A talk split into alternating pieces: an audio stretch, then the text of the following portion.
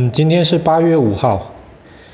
有时候爸爸觉得我们讲这故事，好像讲打仗的东西讲太多了。可是有时候没有办法，因为我们是希望能够每一天讲当天在历史上面发生的重要的事情。那其实很不幸的，在人类历史上面发生最多的重要的事情，基本上都跟打仗有关系。所以常常有时候我们绕不掉。但是至少最近这几天呢，爸爸就尽量能够找一些比较有趣的、比较不是那么跟打仗那么残忍的一些故事。那我们今天要讲的这个故事应该很可爱，我们要讲大熊猫的故事。你知道大熊猫吗？叫做 Giant Panda。那其实爸爸好像还没有看过真正的大熊猫吧？那全世界其实也很少地方有，因为大熊猫是一个很少，然后被保护的一种动物，基本上是中国的国宝。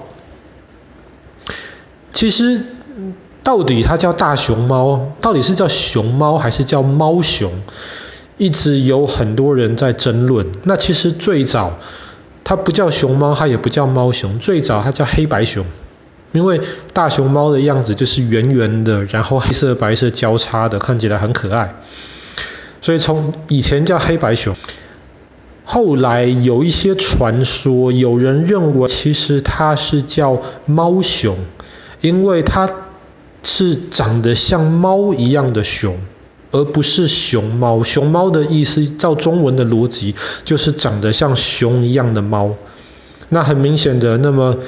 Giant Panda 是长得比较像熊，而不是比较像猫嘛，所以从中文的逻辑来看，应该是要叫猫熊可能更合适一点。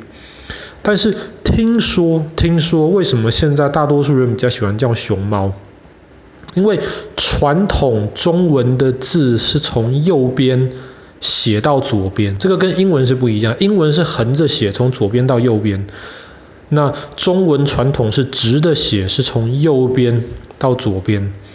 但是后来在一九四零、一九五零年代的时候，大家是希望让中文变得跟那种英文、跟外国的语言比较接近一点，所以那个时候就开始越来越多中文就横着写。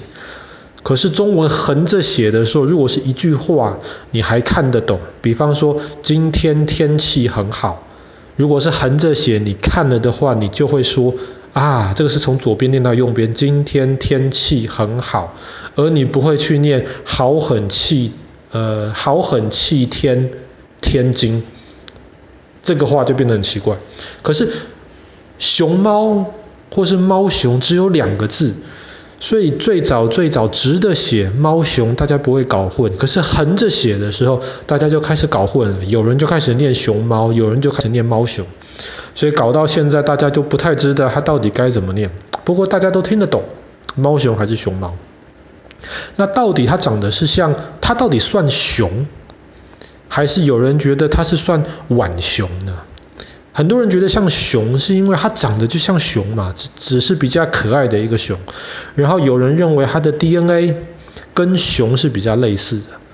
可是也有很多科学家认为说，它的骨骼啊，它的牙齿啊，它的生活的方式其实更像浣熊，或是像小猫熊 （Lesser Panda）。所以科学家一直在争论，到底大熊猫到底应该算是比较像熊，还是比较像浣熊？那现在也很多人认为说太麻烦了，不如就直接独立出来吧。它它不是熊，它也不是浣熊。我们就叫它熊猫好了，所以现在科学家还一直在争论。那为什么大熊猫那么被受到重视，被认为是国宝呢？第一个原因是因为它很可爱，可是第二个原因是因为它很少。那为什么它很少？因为大熊猫的生活方式其实非常非常的奇怪。第一个，它。原来科学家认为它原来跟熊一样，是它也吃肉啊，它也吃草，它什么都吃。可是现在的大熊猫就变得说，基本上只吃以竹子为主的东西。它已经不太吃肉了，它只吃竹子，或者是偶尔它可能会吃一些草啊，或是一些其他的一些东西，但主要是竹子。所以当大熊猫主要只吃竹子的时候，你要给它提供食物就很麻烦。有一些地方竹子没有那么多，大熊猫又有点懒懒的，它不喜欢动，那么它可能就饿死了，就没有办法生存下去了。那为什么它不像熊一样，动物、植物都可以吃呢？科学家研究，因为大熊猫不知道为什么它的基因产生了一些突变，所以当它吃肉的时候，它没有办法感觉到肉的那个味道，所以它不喜欢吃肉。所以即便它的肚子啊，全部都是那种跟吃肉的动物是一样的消化系统，可是它不喜欢吃肉，它只喜欢吃竹子。他觉得竹子比较香，可是因为他的肚子、他的肠子、他的胃全部是那种吃肉的，而不是像牛一样是专门吃草的，所以大熊猫它吃竹子，它没有办法真的消化。像牛，它有四个胃，因为那个草的那个。草的纤维很硬，牛有四个胃，就可以不断的磨磨磨磨磨，然后把草的纤维磨掉，变成牛能够消化的东西。大熊猫的胃又不像是这种草食动物的胃一样，所以大熊猫得吃很多很多竹子，因为它吃一点点的话，它没有办法从里面得到足够的养分。一只大熊猫每天要吃掉超过十公斤的竹子，而且它只吃叶子，它不吃那个竹竿呐，因为竹竿更没办法消化了。你想想看，十公斤的竹叶，那是需要多少根竹子？所以帮大熊猫找食物是很困难的事情。所以野生的大熊猫越来越少，因为现在我们环境的破坏太严重，很难有这么多的竹子。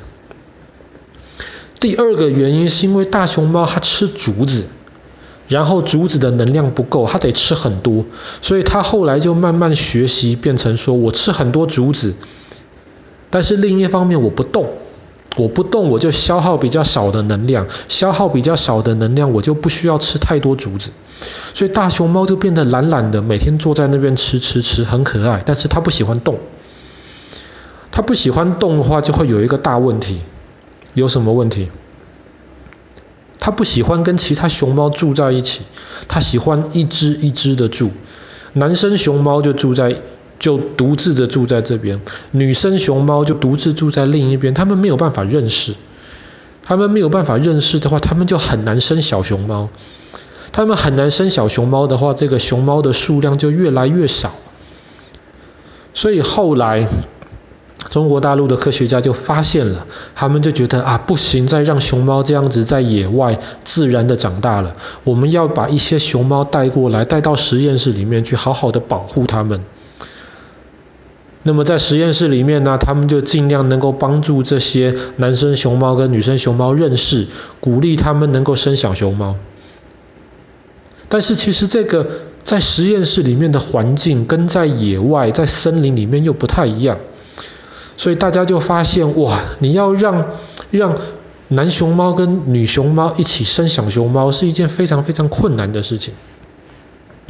那一直到二零零三年的今天，八月五号的时候，科学家才第一次成功用我们之前讲到试管婴儿那一集的故事，我们讲到说，它可以把男生熊猫的精子直接的打到女生熊猫的卵子里面去，然后再把这个它放回。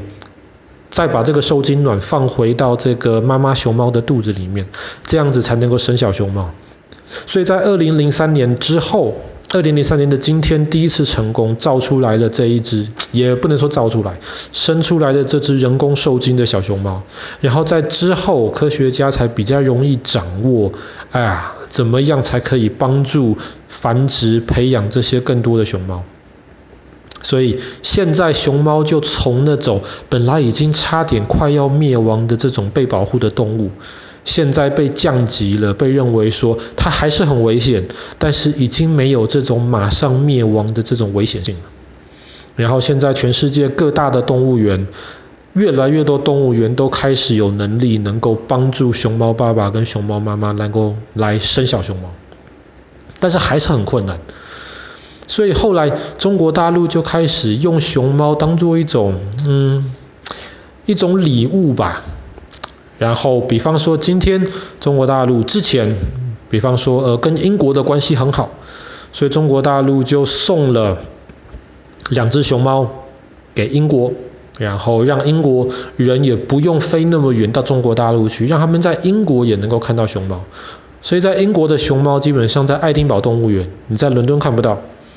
然后比方说法国也好啊，德国也好啊，就是中国大陆基本上都有把熊猫当成一种外交的礼物，能够送给他们，通常是送一只爸爸熊猫，一只妈妈熊猫，然后再教这些当地的动物园怎么样能够鼓励，能够帮助他们生熊猫的宝宝，就希望熊猫能够到处在不同的地方来繁殖。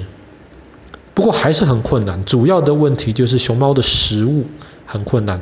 刚刚说到，它每天要吃超过十公斤竹子的叶子，所以即便那中国大陆送给一个动物园熊猫好了，你每天要找到足够的食物让它吃，其实是一件非常不容易的事情。所以大家都觉得，其实熊猫是一个非常珍贵，像是一个国宝的一种可爱的动物。当然，小朋友都很喜欢看。那熊猫的那个样子，基本上也常常被拿来当做一种，呃，一种很有名的标志，提醒大家我们要保护动物，我们要好好爱护我们的环境。好了，那我们今天的故事就讲到这边。在二零零三年的今天。第一次，中国大陆的科学家能够用人工培育的方法，能够帮助这些熊猫繁殖，能够生出小熊猫。从此，我们就更容易在全世界不同地方的动物园，能够亲眼的看到这可爱的动物。